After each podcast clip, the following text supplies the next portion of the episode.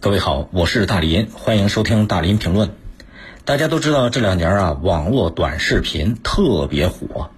可是，在浏览短视频的时候啊，也容易发生一些安全事故。说个事儿啊，这事儿是发生在山东枣庄，呃，就是前几天儿，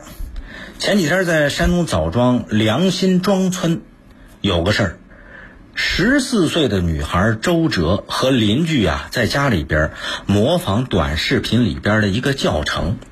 用酒精灯点易拉罐炸爆米花，结果操作失误导致高浓度酒精发生爆炸。家里边人说，周哲现在被酒精烧伤了，特重度烧伤面积达到百分之九十六，还没脱离生命危险呢。你看看这个事儿啊！现在各大短视频平平台上，都有一种视频非常受到大家的追捧欢迎，就是他另辟蹊径的生活小窍门这种视频什么叫生活小窍门它往往就是脑洞大开，把生活当中比较常见的一些物品当成基本工具啊，把这些基本工具再加工、再处理、再利用，最后。好像是以小博大，事半功倍，起到那么一个效果了，让很多观看视频的网友，哎呀，觉得跃跃欲试，哎，有意思，还居然还有这种想法。比方说啊，经常在网络流传的一些，诸如饮水机煮火锅，啊，卷发棒做蛋卷儿，呃，小太阳烤肉串儿等等，就这种小视频，你在网上搜都有啊。这个山东枣庄发生这事儿，这俩女孩儿。就是模仿短视频，易拉罐自制爆米花这个短视频，在点燃酒精的时候，没想到酒精爆炸被烧伤。你说这周哲才十岁十四岁的孩子，特重度烧伤面积达到百分之九十六，命就快没了。一直到现在，你在网上搜一搜，什么易拉罐自制爆米花，搜这短视频还能看到很多网友发布的视频。视频它还配着相关的文案，文案大部分都是简单啊、轻松啊，就这些，好像给你制造一什么感觉？你看了这个视频，只要跟着视频学，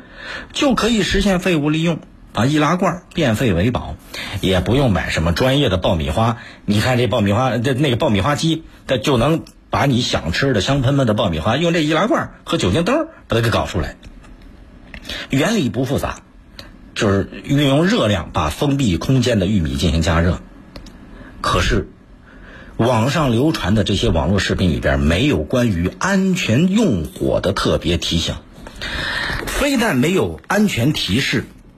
反而不少视频他还刻意营造一种氛围，好像跟着他学特别简单、特别容易、特别方便，学一下就可以了，大伙儿都可以来尝一尝，就怂恿大家去动手尝试。就在这种氛围下，这俩孩子模仿短视频教程里边的内容，因为操作不当被烧伤了，命差点没了。这十四岁的姑娘啊，这个事儿就引发大家的反思了。你说，同样的内容，如果要是在电视台播出，一定会有相关的安全提示，要告诉大家不能轻易模仿。可是现在不少短视频，它奔的是什么？它要的就是流量，搞各种噱头。根本就没有任何风险提示，这种啊传播方式、制作方式，这需要需要考虑、需要这个惩治的。特别是一些短视频，为了抓眼球，一些那个小家电，风马牛不相及的所谓黑科技、黑技能，比方说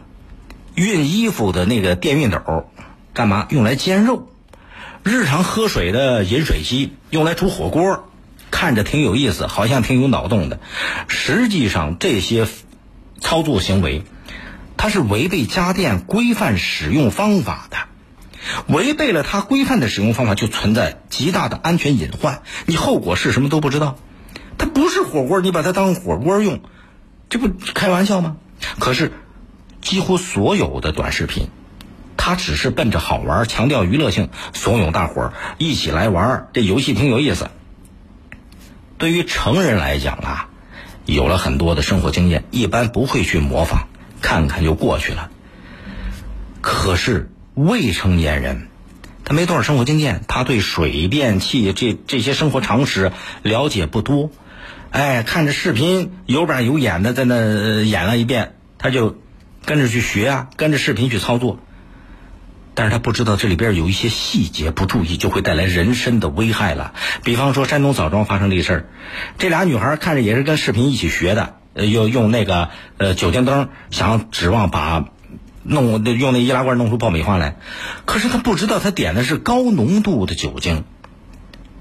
视频里边人家是用的普通酒精灯，但是他并没有安全提示，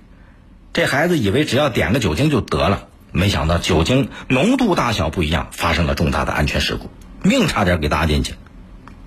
其实这种模仿网络视频导致安全事故的事儿啊，不是一个两个。以前有媒体报道过，说一个二十二岁的英国国外的这小姑娘，也是跟着短视频学习，学什么呢？用微波炉煮鸡蛋，看着挺简单，挺容易的。他就跟着去做了，可是他把鸡蛋取出来的时候，没想到那一瞬间鸡蛋突然爆炸，什么结果？眼睛给炸瞎了。